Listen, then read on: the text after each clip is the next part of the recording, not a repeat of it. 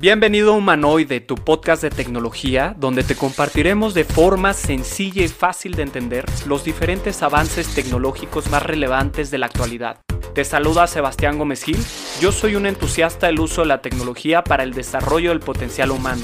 Creo que conocer aspectos básicos nos ayudarán a seguir creciendo en lo personal, laboral y por supuesto tomar buenas decisiones para nuestro futuro. Así que te invito a que nos acompañes para descubrir este mundo tan apasionante de la tecnología.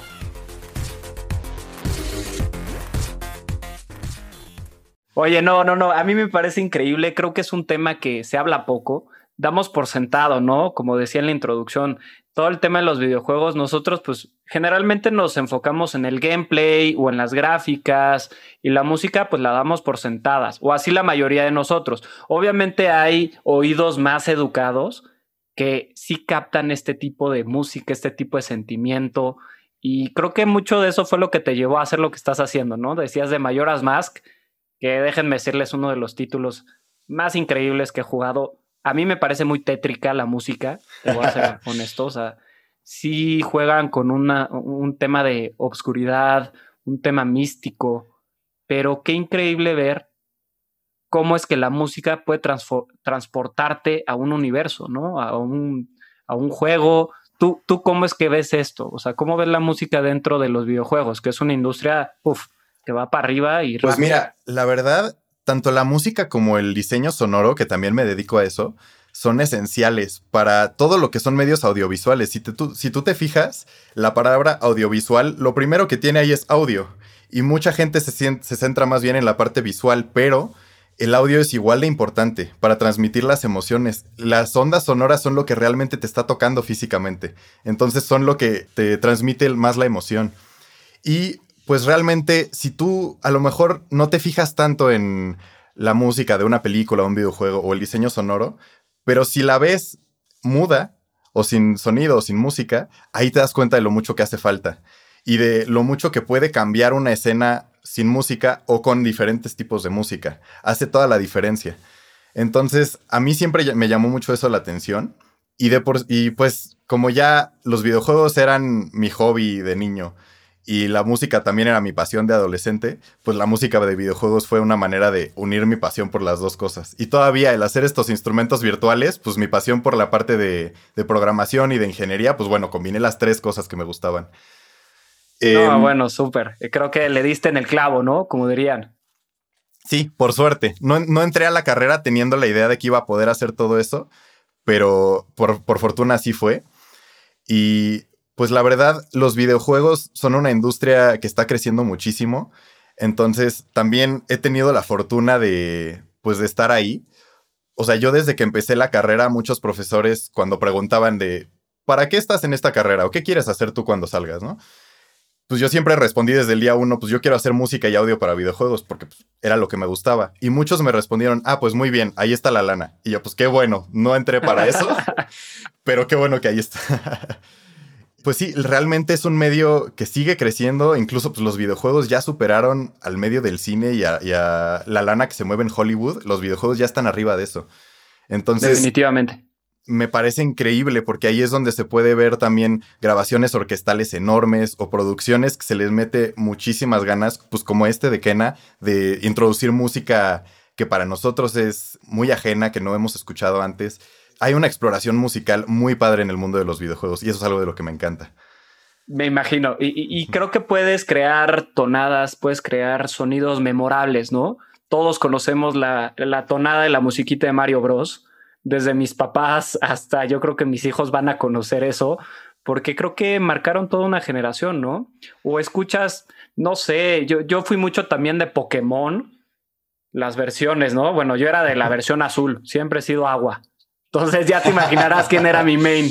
Pero bueno, ya estoy sacando el geek que llevo dentro, pero justo para eso era este episodio y por eso estaba tan emocionado. Y te decía, Pokémon, pues tienes toda la banda, tienes el sonido, ¿no? Tienes la, la musiquita cuando vas caminando, cambias de pueblo, cambia la música, entras en batalla, otro tipo de música. Y creo que todo es, es memorable, ¿no? Hasta la fecha yo lo recuerdo con, con mucho gusto, con mucha nostalgia, porque pues me transporta a mis años de, niño, ¿no?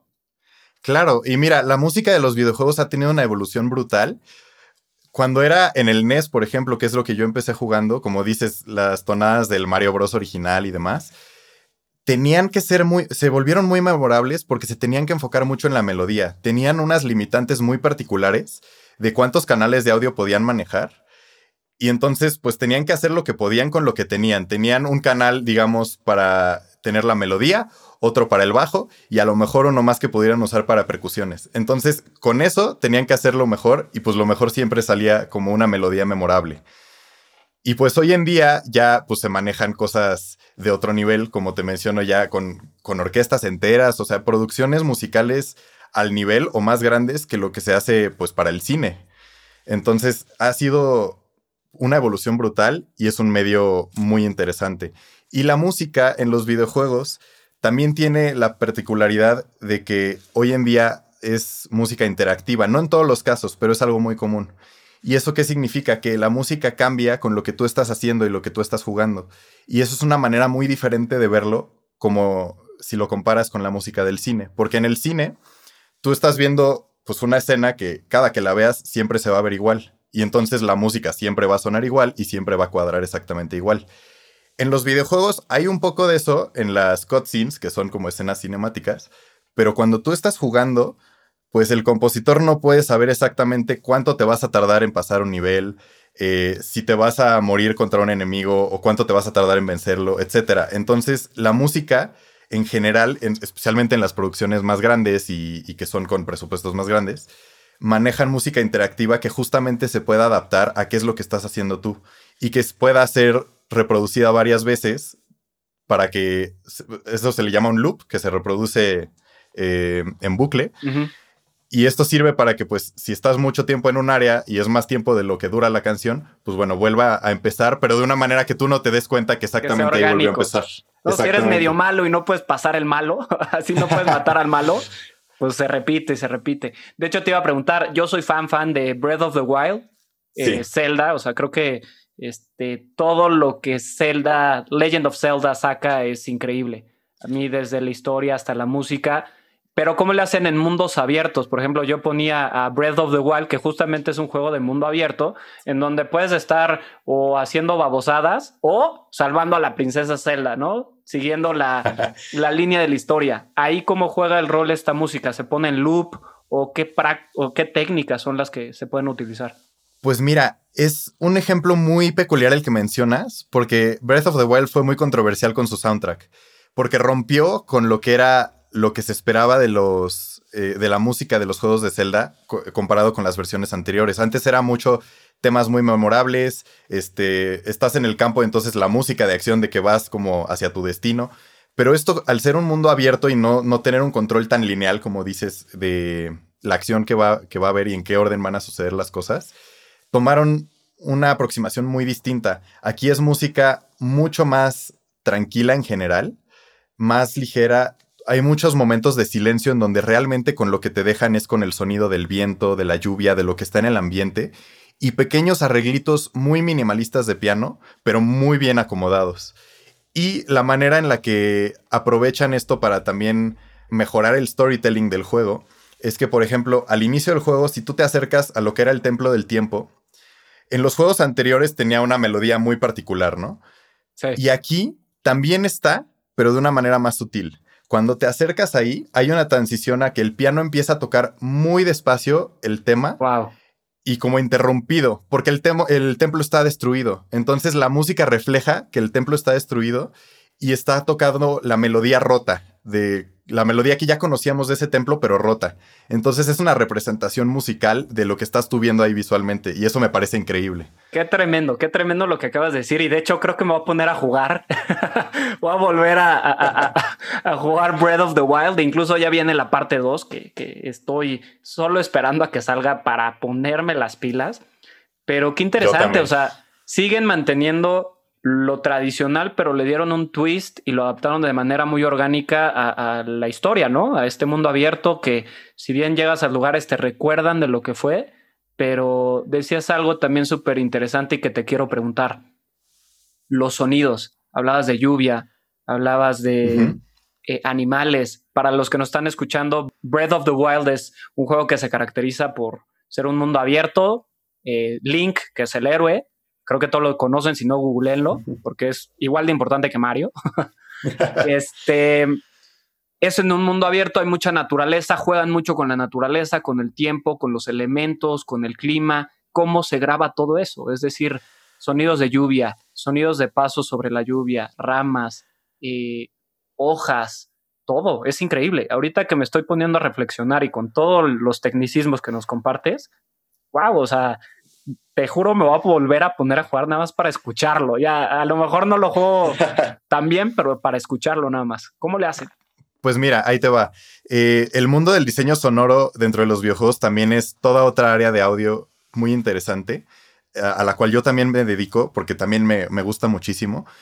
Y pues realmente te, es lo que hace que puedas sentirte inmerso en el mundo, ¿no? Que sientas que todo lo que estás viendo sea real.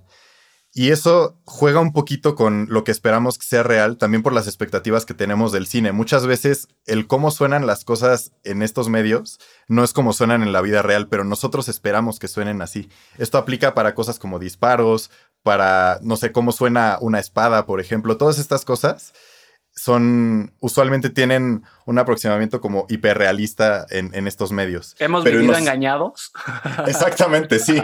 O sea, si, si, si alguno de ustedes ha podido, por ejemplo, disparar alguna vez un rifle, te das cuenta que suena mucho menos poderoso que como sonaría un rifle en un Call of Duty o en un juego de disparos, ¿no? O en una película. Entonces, realmente se toman elementos reales, pero se exageran de una manera hiperrealista y nosotros ya esperamos que así suene. Entonces, hasta a veces la vida real es un poco decepcionante en cómo suena con lo que esperamos, ¿no? Totalmente.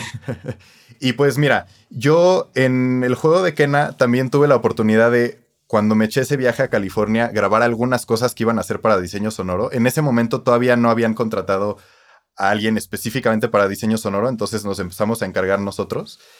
Y nos lanzamos al desierto que está por allá a grabar sonidos de, por ejemplo, árboles caídos, secos. Entonces rompíamos ramas, raspábamos, hacíamos todos los sonidos posibles ahí con las ramas, porque el tema de la madera es muy eh, prominente en este juego, ¿no? Entonces pensábamos utilizar mucho de eso para, para esto.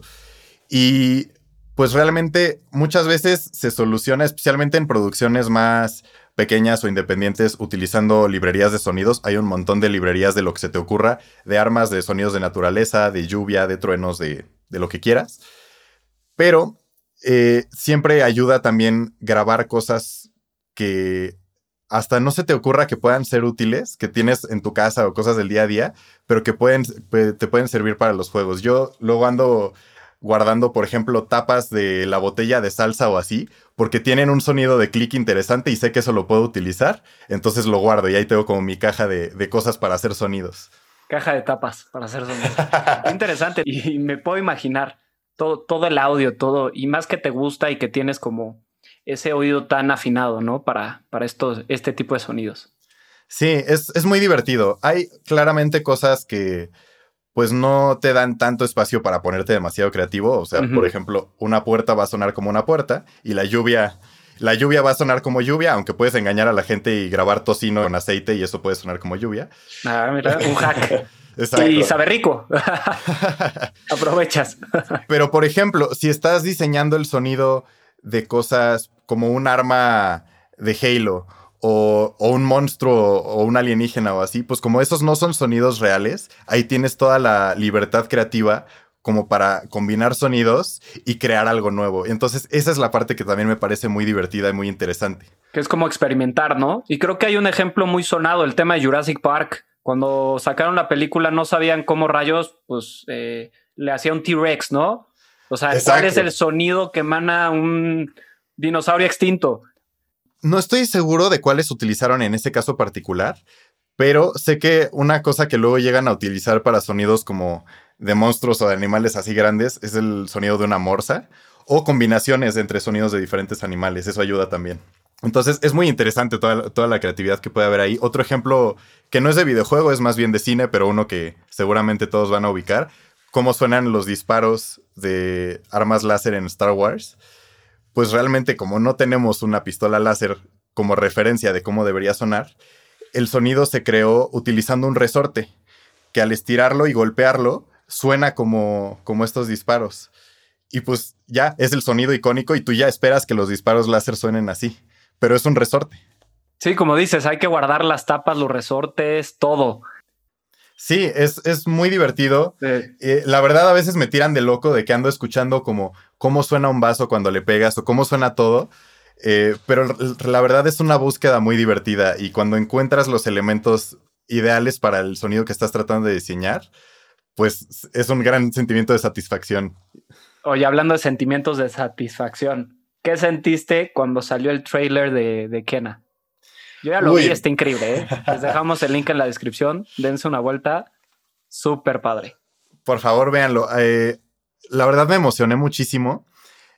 Eh, estuve esperando mucho tiempo para que saliera ese tráiler, porque pues yo estoy bajo contrato de no poder hablar sobre lo que no tenga permiso, ¿no? Y pues antes de que el proyecto fuera público y que la gente supiera que existía el proyecto, no podía ni siquiera mencionar que estaba trabajando con Emberlab o de qué iba el proyecto, nada. Entonces, eh, pues realmente también ya fue un alivio el poder hablar sobre el proyecto y poder decir, miren, esto es en lo que llevo los últimos dos años, no fue mentira. y pues también ha sido también un sentimiento muy padre ver la reacción de la gente. He visto que en redes sociales ha tenido reacciones muy positivas. Lo comparan mucho con el estilo visual como de Disney y Pixar. Eh, lo comparan mucho en términos de videojuegos con el sentimiento como de aventura de Zelda. Entonces y digo, claramente son influencias que vienen del juego, pero me, da mucho gusto ver que el público las está cachando. Claro, un poco de Pikmin, ¿no? Yo vi. Sí, y está también. increíble. sí, los monitos que, que, te ayudan en este juego justo vienen con inspiración de Pikmin. Entonces, es muy padre ver la reacción positiva que está teniendo el público al respecto. Y al mismo tiempo, es un poco raro tener que yo explicar cuál ha sido mi rol en esto, ¿no? Porque en la música de el trailer yo no tuve nada que ver. Entonces, todo el mundo asume que yo compuse la rola del, del trailer cuando no, no es el caso. Entonces tengo que explicar, no, pues sí va a haber música mía en el juego, en el trailer no, pero también estuve programando los instrumentos virtuales y bueno, tiene que ser toda esta conversación que ya tuvimos de media hora como para explicar qué son los instrumentos virtuales y cuál fue mi rol ahí y por qué es relevante. Pues mira, ya, ya, te podemos ayudar en eso. Va a quedar este episodio. para quien te pregunte, le mandas a que nos escuche y se divierta un poquito. Sí, mejor ya los direcciono para acá y ya que tengan el conocimiento básico. Genial. No, no, no, me ha parecido súper interesante. Les dije, Alex sabe mucho de lo que habla, transmite esa pasión por los videojuegos y me voy a meter un poquito, a ver, a explorar un, poquito del tema de, de, los videojuegos. ¿Cuál es tu top 3 de videojuegos? Pregunta abierta. ¿En cuanto a la música o al juego en sí? Híjole. No, pues entonces dame top 3 de música y top 3 de gameplay. Bueno, mira, son, son preguntas muy difíciles porque tengo muchos juegos que me encantan. Te vas de viaje, tienes que sacarlos. Sacas tres porque me encanta la música, saco tres porque los quiero jugar y me encantan. Pues mira, definitivamente en cuestión musical debo de poner a Zelda, pues Ocarina of Time y Mayoras más que empatados. Definitivo. Eh, porque como te dije, fueron parte esencial en lo que me llevó a mí a querer hacer música y música de videojuegos. Entonces no puedo no mencionarlos. Fue en parte los culpables de, que yo esté aquí hoy. Eh, también Final Fantasy, aunque yo no jugué tanto los juegos de Final Fantasy de niño, siempre estuve escuchando la música y siempre me encantó. Entonces, ahora que ya he podido meterme a jugar estos juegos y pues el reciente que salió de el remake del Final Fantasy VII que tiene un soundtrack increíble. No, y unas gráficas de, miedo. Sí. O sea, wow, wow, eh, lo están haciendo muy bien. Los arreglos también musicales que hicieron para adaptar el soundtrack que ya ahora es viejo. Entonces es ahora la misma música, pero con arreglos modernos y ya con toda una orquesta y demás. Es increíble. Entonces, Final Fantasy definitivamente también ahí arriba. Perfecto. Y falta uno. Híjole. Me cuesta trabajo saber exactamente cuál, pero uno que tiene un soundtrack que me impactó bastante se llama Bastion. Okay. Eh, es de un estudio que se llama Super Giant Games, que están haciendo juegos muy buenos. De hecho, no sé si viste los Game Awards, pero su último juego que se llama Hades estuvo nominado y ganó bastantes premios. Eh, y el compositor de este juego, bueno, de todos estos juegos, el, el compositor que tienen en Super Giant Games, es un cuate que no hacía música para videojuegos, sino hacía música popular. O sea, con guitarra y cantando. Entonces ha traído como esa sensibilidad como de música popular a los videojuegos. Y, utiliza también letras en algunas canciones que sí llevan letra para contar cosas que están pasando en el juego, lo cual no siempre es tan común. Muchas veces los soundtracks son instrumentales. Entonces, a mí me encantó eso. Me encantó la, la, relación narrativa entre lo que está pasando en la historia del juego y cómo las canciones hablan al respecto. Entonces, pues yo mencionaría ese como uno de mis favoritos. Me encanta tu selección. E, el, último lo va a checar. Me parece muy interesante esa propuesta. Y de los top 3 de gameplay, creo que en algunos ya hemos tenido la oportunidad de jugar. pues mira, también es difícil, pero igual Zelda ha sido siempre de mis favoritos. Yo creo que uno de los que más marcaron mi infancia fue Majora's Mask, entonces dejemos Majora's Mask. Eh, más recientemente, yo creo que tendría que mencionar, pues, el, remake de Final Fantasy VII me marcó mucho, entonces creo que lo debo de poner también ahí arriba. Me gustó muchísimo. Y como tercero, híjole, pues disfruto mucho también otro tipo de juegos que no solamente son como RPGs o de aventura, o sea, también disfruto jugar Smash, por ejemplo. Entonces. Tenías que decir Smash, amigo. sí, pues tú sabes que crecimos jugándolo juntos, entonces creo que también pondría ese como uno de los que disfruto jugar mucho. Definitivo, definitivo. No, coincido contigo. Yo nada más agregaría a Halo, que creo que marcó también. Fue, fue un gran momento para Xbox. Pondría también el tema de Mario Kart, que me encanta. O sea, Mario Kart que sacan, Mario Kart que juego. Y ahorita con esa integración entre físico y digital me encanta, ¿no? O sea, creo que Nintendo está, sigue reinventándose y, y pues nada, pues emocionado también por lo que venga, ¿no? Vienen nuevos títulos, vienen nuevos lanzamientos, nuevas, pues generación de consolas ya la tenemos. Entonces, qué padre, qué padre todo lo que viene en los videojuegos. Sí, pues mira, de hecho, ahora que mencionas Mario Kart, eh, la música del Mario Kart 8, la verdad es muy buena, a mí me gusta mucho. Y acabo de trabajar hace poco en un proyecto en el cual compuse música un poco inspirada en el Mario Kart, con este estilo como rock feliz, con un ensamble de metales así, saxofón y trompeta y demás. Eh, está muy divertido. Todavía no puedo mencionar qué proyecto en particular porque no se ha publicado, pero más adelante te enseño esa canción para que veas ahí la inspiración de Mario Kart. Excelente, amigo. Pues mira, ya cerrando un poquito el episodio, ¿dónde ves tú el futuro de los videojuegos? ¿Cuál es tu predicción? Este, ¿Cómo crees que siga creciendo esta industria? Pues mira, a nivel nacional espero que crezca un poco más. Siento que hay mucho potencial de hacer muchos videojuegos aquí en México, pero la industria todavía es muy chiquita aquí. De hecho, incluso es difícil hasta registrar como los derechos de autor de un videojuego porque el indautor no reconoce el videojuego como tal, como un producto. No puedes llegar como una película y registrar el videojuego tienes que llegar y registrar la música, este, el arte, el guion, el código, todo por separado. Entonces todavía falta en cuestión legislativa un poquito como de reconocimiento para los videojuegos y pues un poco más de apoyo para la industria porque está empezando a crecer y siento que hay mucho potencial para que crezca mucho más. A nivel internacional, híjole, pues los videojuegos han ido subiendo y creo que van a seguir subiendo. De hecho, en el 2020 que afectó pues la pandemia a muchas industrias, los videojuegos fueron uno de los que salieron ganones. La rompieron. Sí, las predicciones eran que iba a bajar el gasto por videojuegos, pero al contrario, la gente pues encerrada en su casa se pusieron a comprar más videojuegos. Hubo todo un flujo de nuevos jugadores que antes no tenían consola y que ahora se la compraron por la pandemia.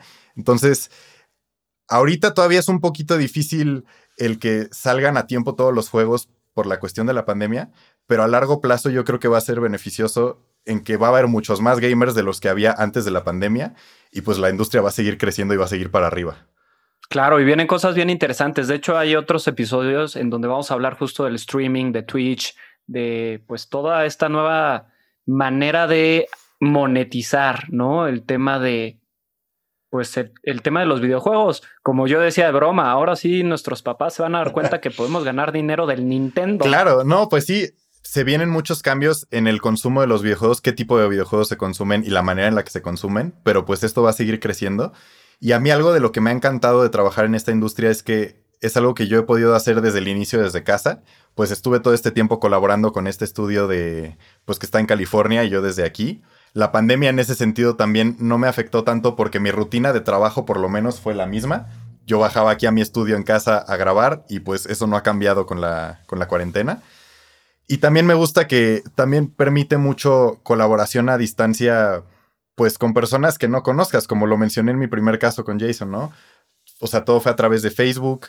He estado trabajando en otros proyectos que sí son aquí locales de México, pero con gente que está o en Guadalajara o en Mérida, Yucatán, y pues todos desde sus casas pueden colaborar y eso está muy padre.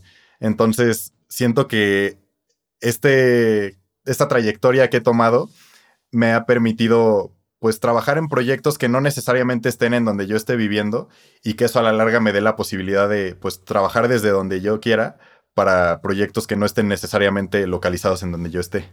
Claro, te da cierta libertad, bueno, bastante libertad, ¿no? Por lo que nos comentas. Pues me parece increíble, Alex. Eh, de verdad, gracias, gracias por haberte dado el tiempo, por explicarnos tanto acerca de este tema tan apasionante. ¿Y dónde te podemos encontrar?